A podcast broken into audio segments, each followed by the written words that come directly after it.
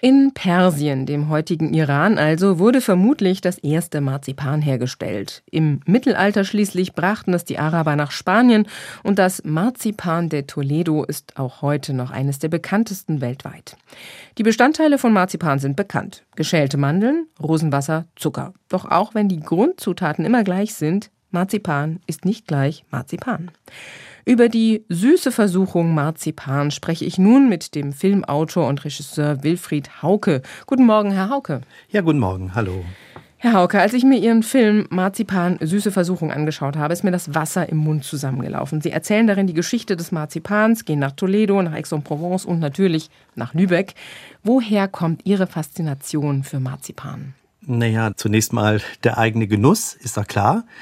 Also Marzipan finde ich ist ja was ganz Wunderbares. Das ist so schön weich, das hat ein gutes Aroma und es sättigt und äh, ja, also früher hat man ja sogar gesagt, es soll auch ein bisschen nachhelfen, wenn man nicht so ganz in Laune ist, zum Beispiel beim Liebesakt. Also tatsächlich als Aphrodisaikum hat es im Mittelalter zum Beispiel den Ruf gehabt und man konnte es damals hauptsächlich oder fast ausschließlich, das sagen jedenfalls Urkunden aus Lübeck, in der Apotheke kaufen. Das galt tatsächlich als Heilmittel, ne? Ja. Um die bitteren Pillen, die man ja sonst den ganzen Tag nehmen musste, auch entsprechend zu versüßen und runterzuschlucken und runterzukriegen. Nun gehen wir mal zuerst zum Begriff Marzipan. Der Begriff ist ja bis heute nicht eindeutig geklärt. Es gibt verschiedene Thesen. Und zwar vom Merzepan aus dem Persischen, dann zum Markipanis, dem Brot des Markus. Welche These der vielen verschiedenen halten Sie denn für am wahrscheinlichsten?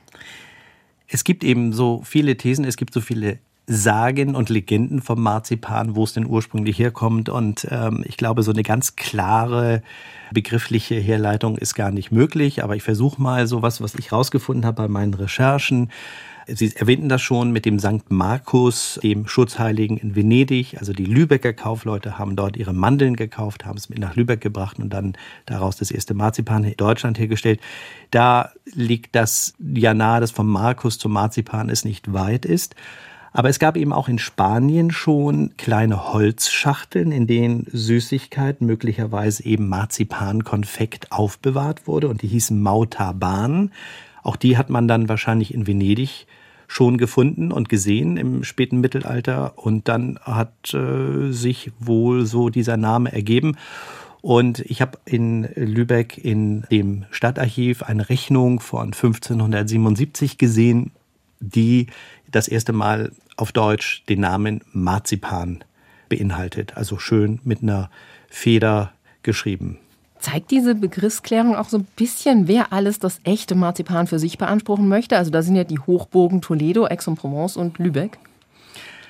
Ich glaube, das ist natürlich ein großer Imagefaktor für diese Städte. Damals schon gewesen, auch heute. Und jeder versucht ein bisschen für sich so, ja, ja, sagen wir mal, hier bei uns ist es das erste Mal hergestellt worden.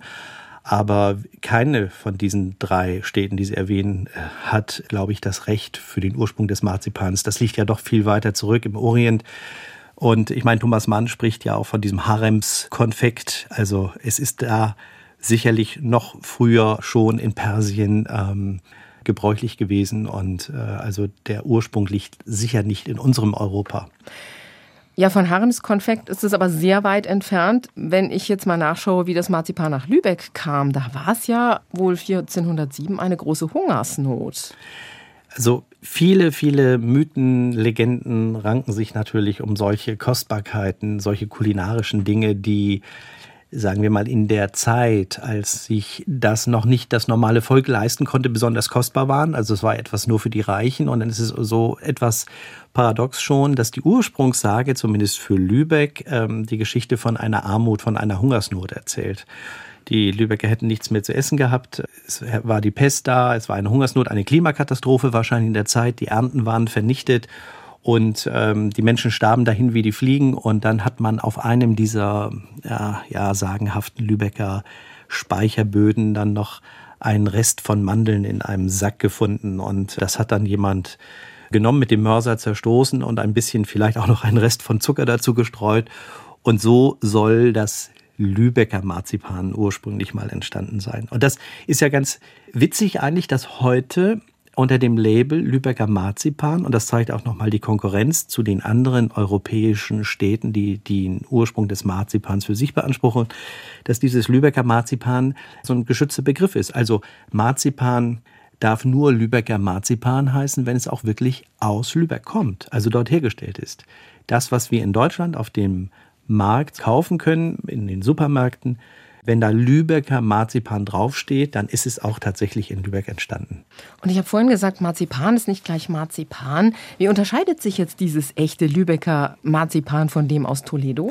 Naja, es hat eben genau die Zutaten, die ursprünglichen Zutaten. Das ist so wie so ein kleines Geheimrezept. Es ist ja nicht schwierig. Wir haben Mandeln, die sind geschält, also die Schale sollte man gerne entfernen. Dann eben Zucker und etwas Rosenwasser. Und das Lübecker Marzipan nimmt für sich eben in Anspruch, einen besonders hohen Gehalt an Mandeln zu haben. Mindestens 50 Prozent. Das heißt also nichts mit Strecken, also mehr Zucker drin, sondern dieser Anteil an Mandeln muss eben der größte sein. Und da gibt es ganz bestimmte festgelegte Richtlinien, sogar durch EU-Recht geschützt. Das ist Lübecker Marzipan. Okay, jetzt haben wir gehört, Marzipan ist geschützt in Lübeck als Marke, wirklich kann man sagen. Es ist vom Heilmittel hm, quasi zum Luxusartikel geworden. Wann kam es denn dazu? In Lübeck ist es so gewesen, dass die Reichen sicherlich auch vorher schon für sich das Marzipan entdeckt haben. Im Barock gab es eben eine großartige, heute würde man sagen, ziemlich dekadente Tradition dass ähm, bei Festessen, wenn Gäste eingeladen waren, sogar beim Totenschmaus, wenn jemand gestorben war, man Gegenstände aus Marzipan nachbaute, modellierte. Und dann wurde das auf den Tisch gelegt, also auch der Verstorbene in Marzipan nachgebaut. Und dann, naja, dann hat sich eben die Festgesellschaft daran gemacht mit kleinen Löffeln und hat den so langsam aufgegessen. Das ist ein Luxusgenuss äh, gewesen, wirklich nur für die Oberschicht. Als dann aber auch die einfachen Leute, die Kaufleute vielleicht, die Bürger, die reicheren Bürger, da das Begehren hatten, auch solche Feste zu feiern, wurden Luxusverordnungen vom Magistrat erstellt. Und man hat gesagt, also hier, stopp mal, das ist nicht für alle da. Und es wurde ihnen verboten. Und so wanderte es dann in die Apotheke. Also man hat es sozusagen dann mit dem Label Arzneimittel oder Heilmittel versehen aber das hat sich nicht lange gehalten. So ab etwa 1800, 1820 bricht dann in Lübeck eine richtige Welle von Konditoren, äh, Künsten und Bäckern auf, die sich dann diese Rezepte je nach ihrer Art äh, sozusagen verfeinern und dann den Menschen anbieten. Und es wird dann schon sowas wie ein, ja, heute sehen wir es ja auch, zu einem allgemeinen Genussmittel für die Masse. Und zwischendurch wollte man es auch noch vergolden, ne? Also 1514 habe ich gelesen, verbot die Stadt Venedig wirklich das Vergolden von Marzipan als übertriebenen Luxus. Womit wir auch so ein bisschen ihr aktuelles Filmprojekt streifen, denn das trägt den Titel Dekadenz und wird 2020 auch im SWR ausgestrahlt. Machen wir einen kurzen Abstecher. Was hat es damit auf sich?